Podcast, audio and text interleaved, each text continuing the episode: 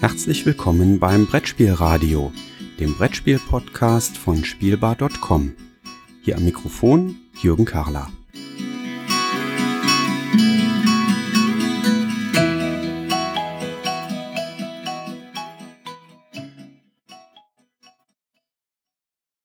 Ich sitze gerade neben Hendrik Breuer. Hendrik Breuer ist ein ganz aus weiter Ferne angereister Gast. Wir sitzen auf der Spiel 2017 in Essen und Hendrik Breuer kennt man aus äh, journalistischen Publikationen, zum Beispiel bei Spiegel Online.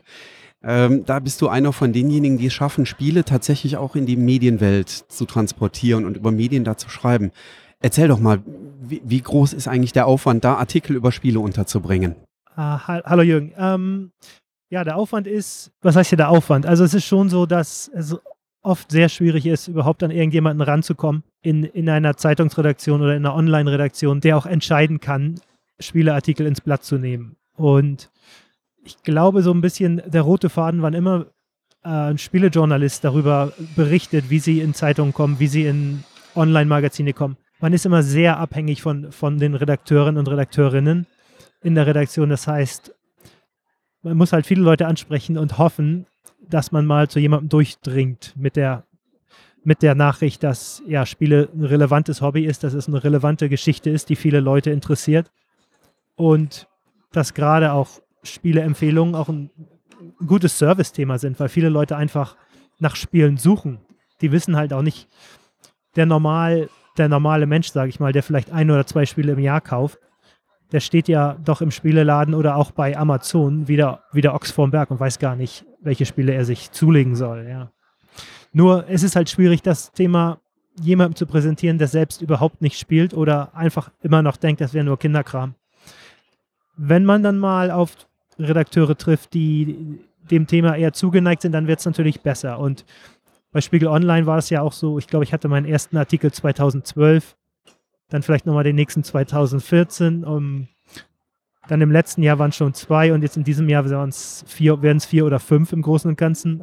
Und ja, das baut sich dann halt so langsam auf und wahrscheinlich beobachten die auch die Klickzahlen und entscheiden dementsprechend. Ich weiß es nicht genau, aber es ist halt, es ist halt nie so, dass man irgendjemanden anschreibt. Oder sagen wir mal so, es ist fast nie so, dass man jemanden anschreibt und dann sofort zwei, drei Artikel platzieren kann. Das passiert eigentlich nie. Aber ich stelle mir das wahrscheinlich richtig vor, wenn ich vermute, dass du ganz, ganz viele Anfragen an die Redaktion schickst oder Angebote letztlich ja an die Redaktion schickst, Artikel über Spiele zu schreiben, oder? Das stimmt. Und also ich bin schon relativ lange als freier Journalist tätig, habe also schon während der Schule zu Sportereignissen, also lokal geschrieben, habe dann auch viel, viel Reise gemacht, Reisegeschichten, als ich noch äh, familiär nicht gebunden war.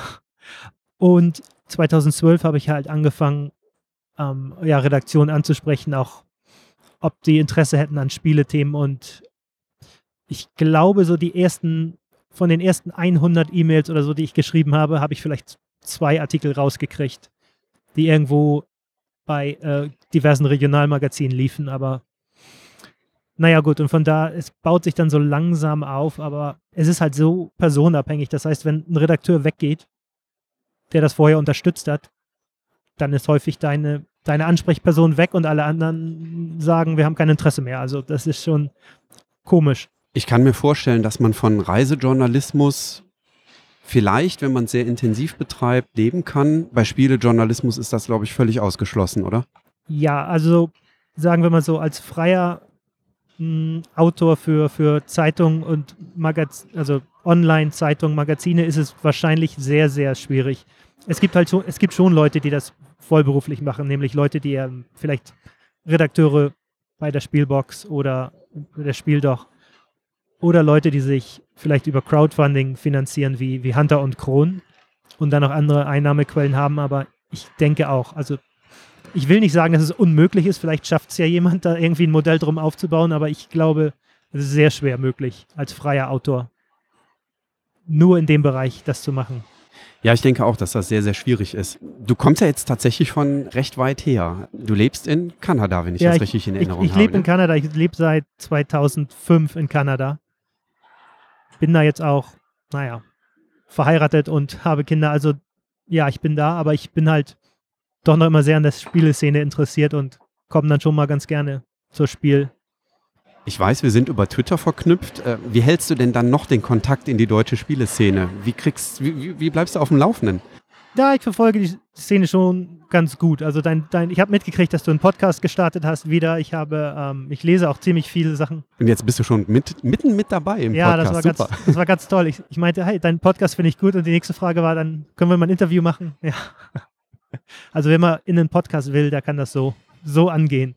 Vor 20 Jahren oder 15 Jahren oder 10 Jahren wäre es wahrscheinlich schwieriger gewesen, der, so involviert zu sein, aber über soziale Medien und die ganzen Blogs und Podcasts und YouTube-Kanäle, die es heutzutage gibt, ist es ganz gut. Also es geht ganz gut und auch die Verlage sind da ganz, äh, ganz unterstützen einen ganz gut, ja. Gibt es in Kanada auch eine vergleichbare Spieleszene, wie, hier, wie sie hier in Deutschland, ich würde fast sagen, im Moment entsteht? Also in Hamburg äh, ist jetzt im Sommer 2017 das Würfel und Zucker entstanden, in Osnabrück das Osnabrett als zwei Beispiele für Spielecafés. Gibt es diese Kultur auch in Kanada? Also die Spielcafé-Kultur kommt ja auch, kommt ja eigentlich aus Kanada. Also da gab es ja das erste große Café, das Snakes und Latte. Äh, mittlerweile gibt es in Toronto vermutlich, also ich glaube, es gibt vier oder fünf Cafés. Es sind aber auch einige schon wieder eingegangen. Das Snakes und Latte ist immer noch sehr groß. Also diese Szene gibt es. Aber diese Cafés sind wirklich mehr so für Leute als Alternative, um irgendwas an. Man geht dann vielleicht nicht ins Kino, sondern man geht dann in so ein Café. Also es ist nicht so für die Spieleszene, würde ich sagen. Es gibt eine ziemlich ähm, aktive Spieleszene. Gerade in Toronto gibt es sehr viele Leute, die, sagen wir mal, es gibt eine große Vielspielerszene. So. Und eher so das andere kommt erst lang, langsam dazu. Also dass man so ganz ungezwungen spielt, so mit irgendwelchen Leuten, die mal rüberkommen oder dass man mit der Familie spielt, das ist eher so, das ist eher so im Kommen. Die Vielspielerszene gibt es da schon eher, ja. Orientiert man sich da an den europäischen Verlagen oder ist es sehr Amerika fokussiert? Hm, es ist schon Amerika fokussierter als bei uns, auf jeden Fall. Aber es teilt sich tatsächlich ziemlich in diesen Bereich Eurogamer und Ameritrash. Also es gibt sehr viele Leute, die Rosenberg-Spiele und sowas spielen und nicht, und nicht irgendwelche Dungeon Crawler. Also da gibt es beides. Es gibt natürlich auch viele Leute, die dann wirklich nur so Dungeon Crawler spielen und immer, die man halt jagen kann mit so einem Siegpunkte, Siegpunktespiel oder Worker Placement Spiel im, mit Landwirtschaftsthema, aber, aber ich glaube, das ist tatsächlich fast so 50-50 aufgeteilt. Jedenfalls so, wie ich das mitgekriegt habe. Spannend.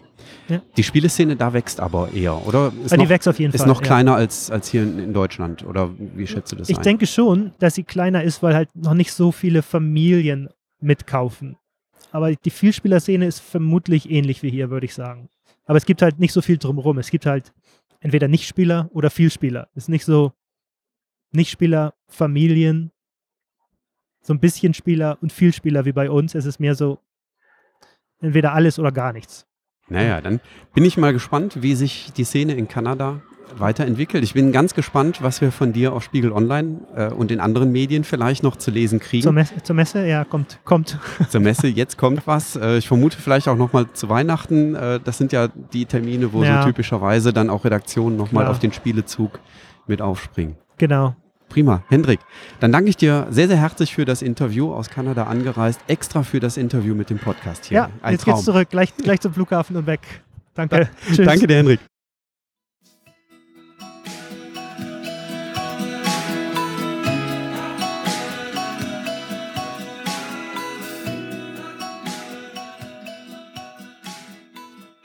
Vielen Dank fürs Zuhören. Feedback, Fragen und Anregungen – bitte gerne an die E-Mail-Adresse info@spielbar.com als Kommentar direkt auf der Webseite spielbar.com oder in den Twitter-Feed spielbar-com.